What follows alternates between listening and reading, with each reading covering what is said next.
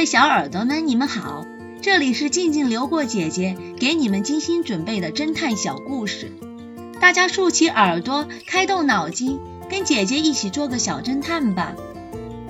小侦探系列二百四十五，黑帮教父的谎言。格桑是黑帮的头目，他神通广大，被黑帮尊称为教父。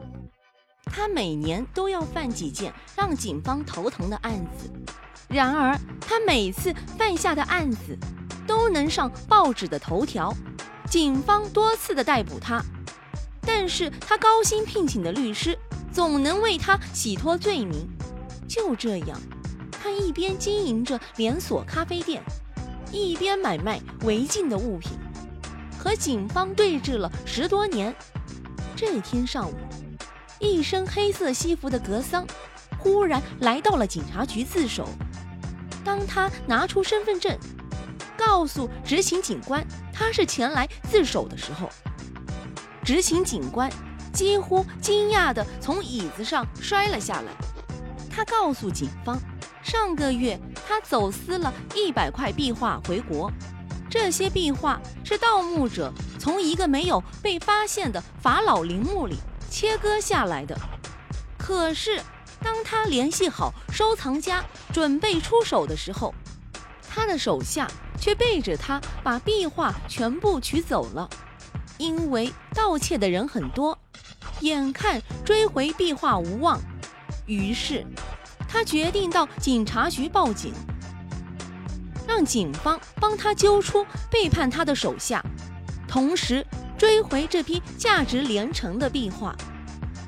他还说，他可以在法庭上为警方作证，条件是警方不起诉他。获得同意后，他为警方提供了二十五个人的名字，这些人中最少的偷走了一块，最多的偷走了九块，而这二十五个人各自偷了多少块壁画？他却说记不清了，但可以肯定的是，他们都偷走了单数块的壁画，没人偷走双数块的，最多的偷走了九块。这是一次机会，黑帮教父送上门来，黑帮分子还自相火拼，这真是一个一举端掉整个黑帮的大好机会。警察们立即出动。按照格桑的名单，一举抓捕了那些嫌疑犯。可是，警方连一块壁画都没有找到，难道是被他们集体藏起来了？这时候，警察局长请来了 X 神探，帮助审问罪犯。X 神探花了半个小时查看了案卷，当他看到格桑的证词时，他不由得一愣。接着，他缓慢地对警察局长说道：“格桑耍了我们，他可能是对手下失去了控制，才想到利用警察来除掉自己的手下，真的是太狡猾了。”一次立功受赏的机会，即将变成一场巨大无比的丑闻。警察局长听得目瞪口呆。小侦探们。你们知道 X 神探是怎么知道格桑在说谎的吗？下集告诉你们答案哦。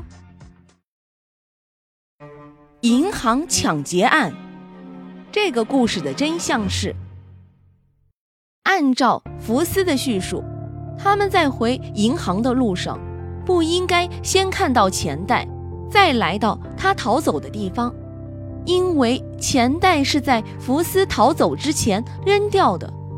所以，福斯说的是假话，他肯定参与了这起抢劫案。